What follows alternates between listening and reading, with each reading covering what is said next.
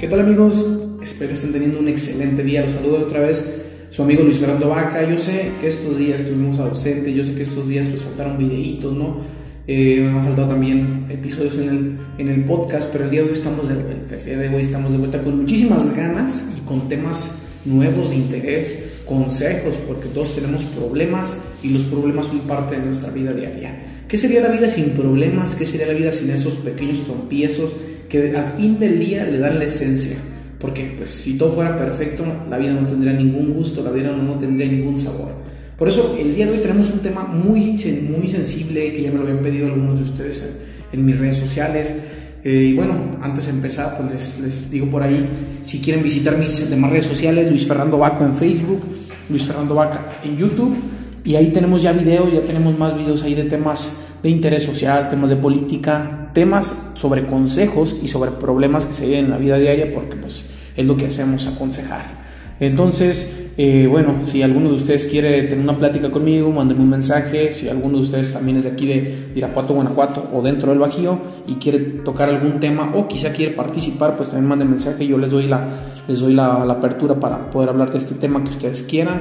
Pues bueno, sin más, vamos a empezar. El día de hoy vamos a hablar de las relaciones de pareja, pero más que las relaciones de pareja, vamos a hablar del proceso del proceso de enamoramiento, el proceso de una relación y el proceso de duelo después de la ruptura. Así es, un tema largo que lo vamos a simplificar, un tema bastante bueno, pero bueno, vamos a empezar, ¿no? Pero primero que nada vamos a hablar de una relación, no sé, hasta parece cliché, hasta parece película.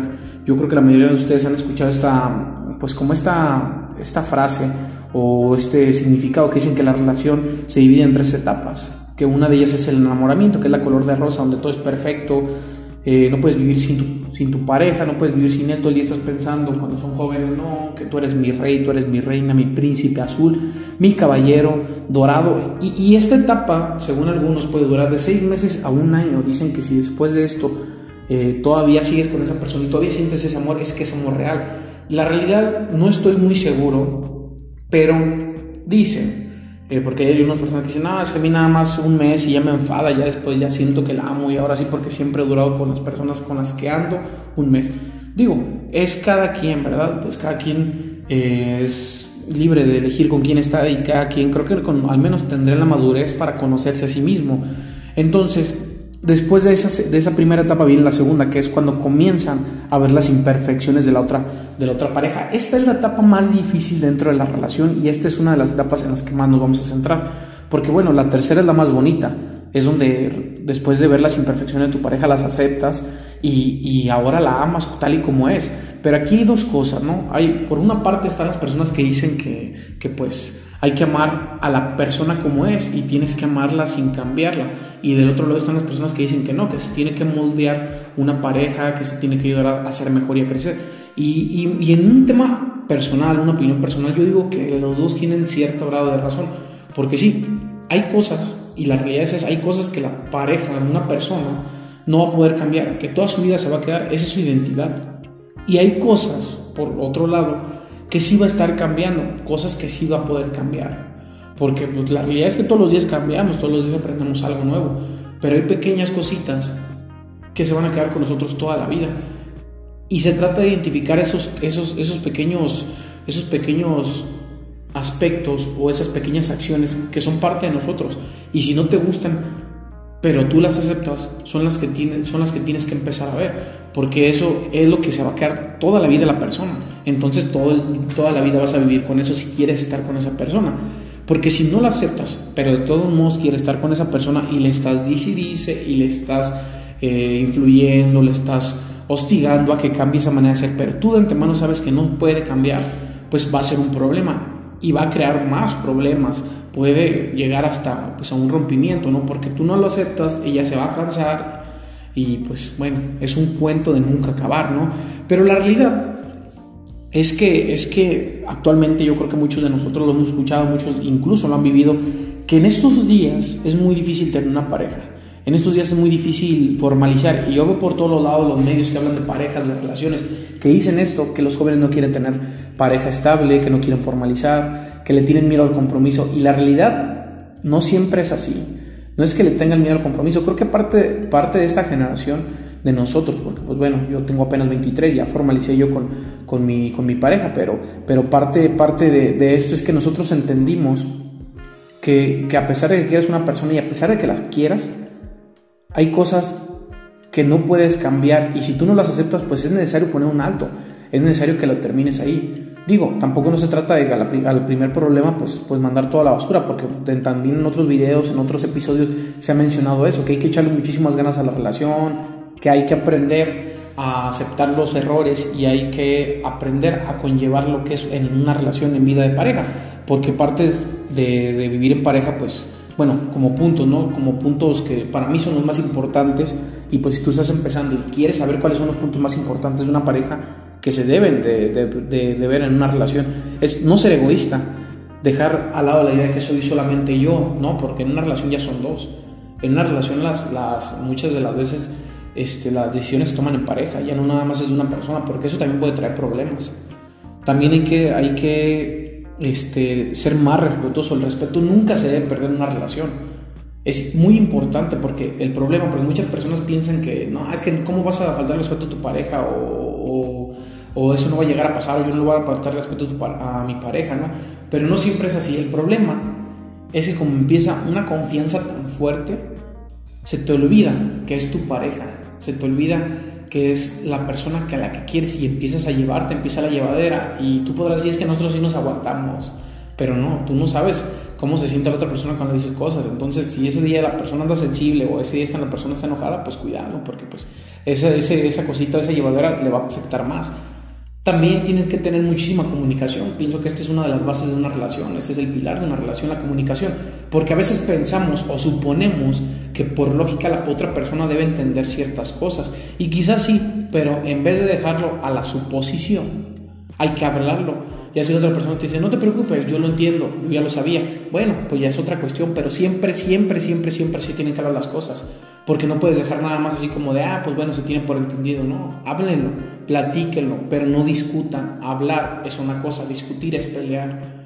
Discutir es ver quién tiene la razón y no, muchas veces ni siquiera es bueno porque a pesar de que tenga alguno la razón, el otro, si está molesto y si no es una persona que tenga buen criterio, no lo va a aceptar. Y si tú eres una persona que tampoco tiene buen criterio, que simplemente no eres tolerante, pues también te va a molestar que no acepte que tienes la razón tú.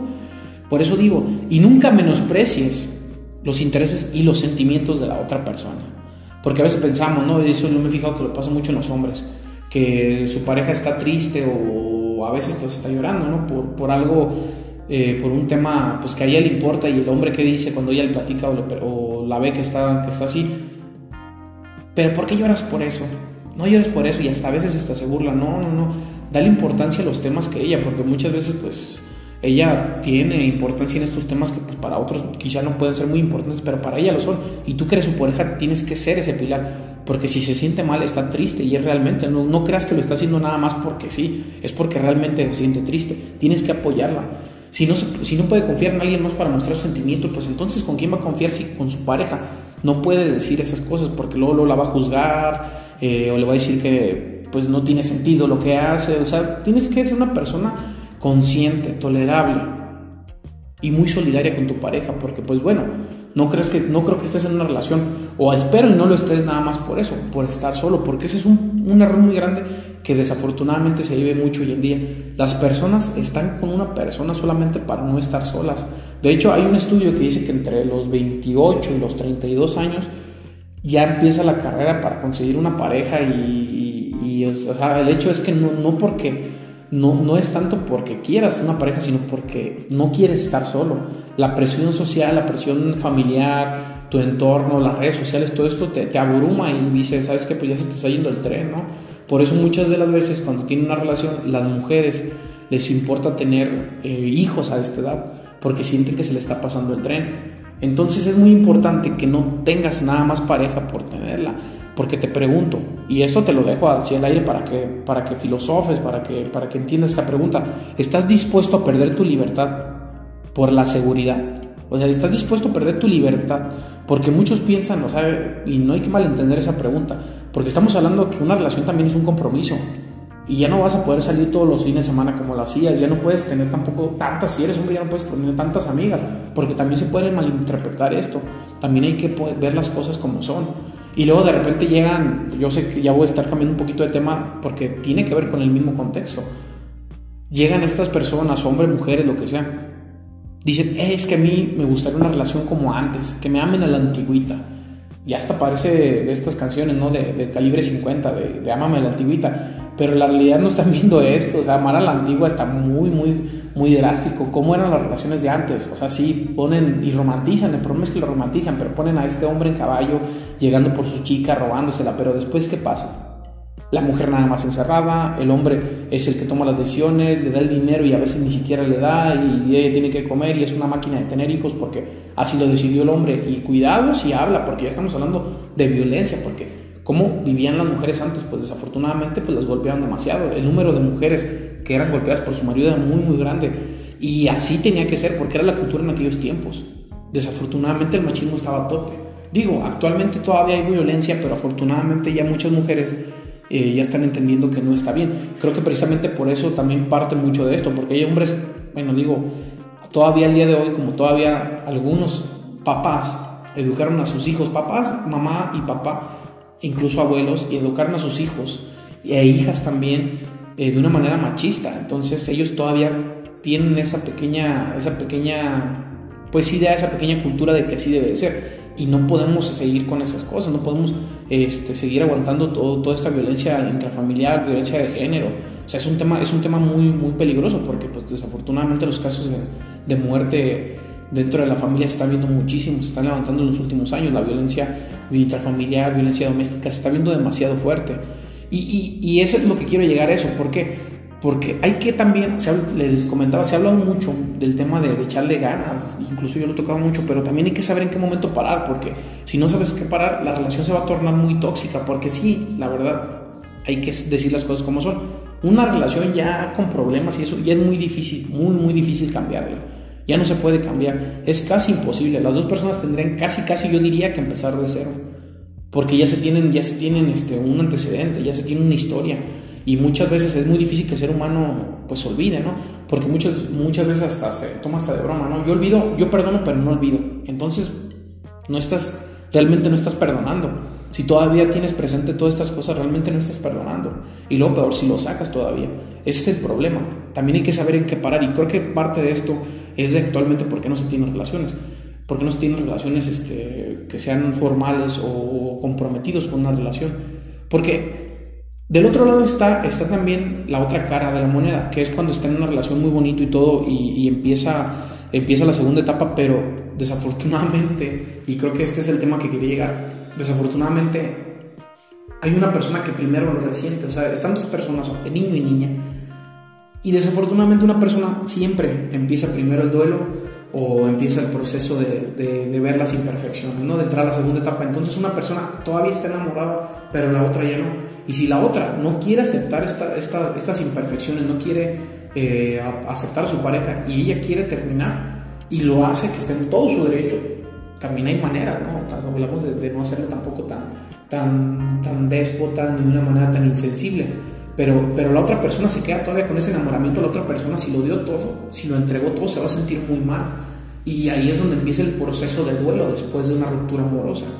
Porque digo, si tú ya pasaste por esto, porque yo te lo puedo asegurar, si tú en este momento estás pasando por una situación así, no creas que eres el único, no te, no te lo quiero decir de una mala manera, pero no eres especial.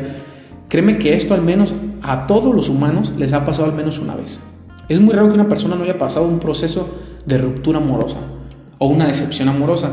Entonces esto es muy común y es necesario, es parte de un crecimiento, porque si no tienes una ruptura amorosa, ¿cómo vas a saber que el amor propio para ti? O sea, tienes que también, esto también parte en un proceso de crecimiento eh, autónomo, porque si tú vas a entregar amor, antes de eso tienes que amarte a ti mismo.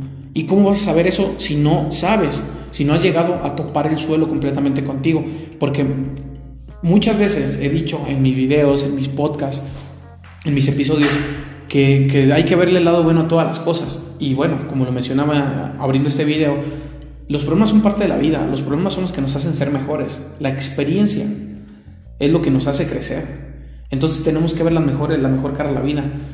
Parte, parte de tener una relación así donde entregaste todo, porque luego empieza el momento, ¿no? Donde, donde primero te sientes triste, enojado, buscas culpable, porque no hay culpables, la realidad es que no hay culpables, simplemente pues así pasa, la vida, Dios, el universo se presentan de muchas maneras, pero todo es para que tú crezcas.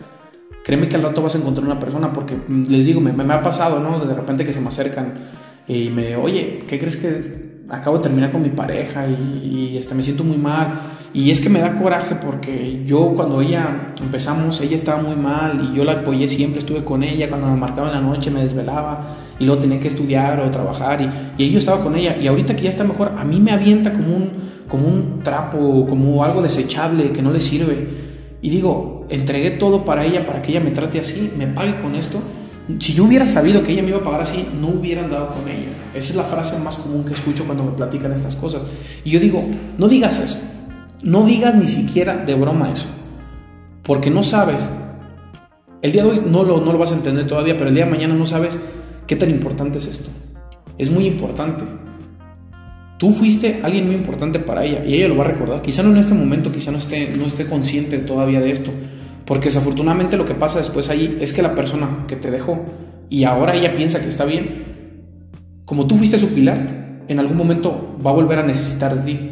Y cuidado cuando venga contigo, porque muchas de esas personas, a pesar que tengan enojo, están preparados o están listos o están esperando que la otra persona vuelva para ellos y ellos con los brazos abiertos la van a recibir. Y es ahí donde empieza lo peor, porque es ahí se torna muy tóxica la relación. Se torna muy tóxico, ¿por qué? Porque ya hay un proceso y hay un antecedente donde pues ella te abandonó y tú tienes, sientes que en cualquier momento volverá a pasar y se lo vas a sacar, porque ya estás con ese miedo. Entonces tienes que valorarte también. Tú dices, ¿sabes que No, tú me dejaste a mí. Yo no necesitaba darte tiempo porque yo sabía que te amaba, yo quería seguir contigo. Como de película, ¿no? Así pues, pues realmente porque sí pasa. Y digo, el proceso de duelo es muy importante porque, bueno, vamos a saber qué es duelo. Es la respuesta emocional a la experiencia de pérdida. Porque, de hecho, hay, hay personas que lo afirman, que dicen eh, que cuando tú pierdes una persona, que fallece una persona, un familiar cercano a ti, es lo mismo como cuando pierdes o terminas una relación. Digo, a mí no me ha pasado todavía, yo no puedo decirlo, pero si alguno de ustedes que me está escuchando eh, les ha pasado, háganmelo saber en los comentarios, manden un mensaje si sí cierto o no. Porque es muy importante, porque realmente, y si nos vamos a, a la literalidad, es lo mismo. Cuando una persona fallece, tú sabes, tu cerebro sabe, tu subconsciente sabe que ya no vas a volver a ver. Y cuando terminas una relación, es lo mismo, tu consciente sabe que no la vas a volver a ver, o es como si, a pesar de que la vieras, es como si fuera invisible para ti porque no se van a hablar, y es doloroso. Porque sí, digo, una persona que fallece pues la puedes ver en fotos, casi va a ser lo mismo porque no vas a interactuar con ella, o no de la mejor manera, y es lo mismo. O sea, si nos vamos a la literalidad es muy parecido. Entonces, si ustedes ya los han pasado, pues eh, háganlo en los comentarios, ¿no? Para que más personas puedan verlo y cuenten sus experiencias, cómo, cómo han hecho para, para llevarse por eso de duelo. Porque yo siempre recomiendo a las personas que me dicen, oye, como estos, estas personas que me dicen, ¿cómo le hago para superarlo? Muy fácil. Ponte a leer, ve al gimnasio, empieza a hacer ejercicio. ¿Qué te gusta? ¿Jugar fútbol, básquetbol, nada? Empieza con ese hobby que quieres. Empieza a darte amor propio. El amor propio, ¿cómo se empieza a dar? Conócete a ti, sal al cine solo, ve al supermercado. A mí me sirve muchísimo como terapia eso. Ver el pasillo de las frutas, de los trastes, de los, de los detergentes, a mí me funciona muchísimo eso. No sé si ustedes también. Pero esas son las pequeñas cosas que tienes que hacer para darte amor propio. Tienes que empezar a conocer. Tienes que empezar eh, a crear una autoestima sólida para que el día de mañana cuando alguien llegue a tu vida, porque así va a ser, el día de mañana una persona se te va a acercar o tú te vas a acercar a una persona y tienes que estar preparado. No puedes estar con ese miedo de, de que te van a volver a terminar. Pues es como las personas de que tienen miedo de fallar, pues y por eso no lo intentan. No, no, no, pues entonces no vivas y tarde o temprano vas a morir. Pero bueno, amigos, creo que el día de hoy vamos a terminar este, este episodio con estas palabritas. Y ya saben, se lo repito, se lo vuelvo a decir, no importa lo que hagas, hazlo con mucho amor, con mucha pasión. Donde quiera que estés, te mando un abrazo, tu amigo Luis Fernando Baco. Sígueme en mis redes sociales, Fernando Baco en Facebook, YouTube e Instagram. Y bueno, si, si nos conocemos, si quisieras eh, conocernos, estamos dentro del Bajío, si eres de aquí, de Irapuato, Guanajuato, manda un mensaje, podemos aventarnos un cafecito, te digo, te abro el espacio si quieres hablar de un tema o podemos hablar de un tema que tú quieres tratar. Te mando un abrazo donde quiera que estés. Recuerda, pasión y amor para poder crear grandes cosas en la vida.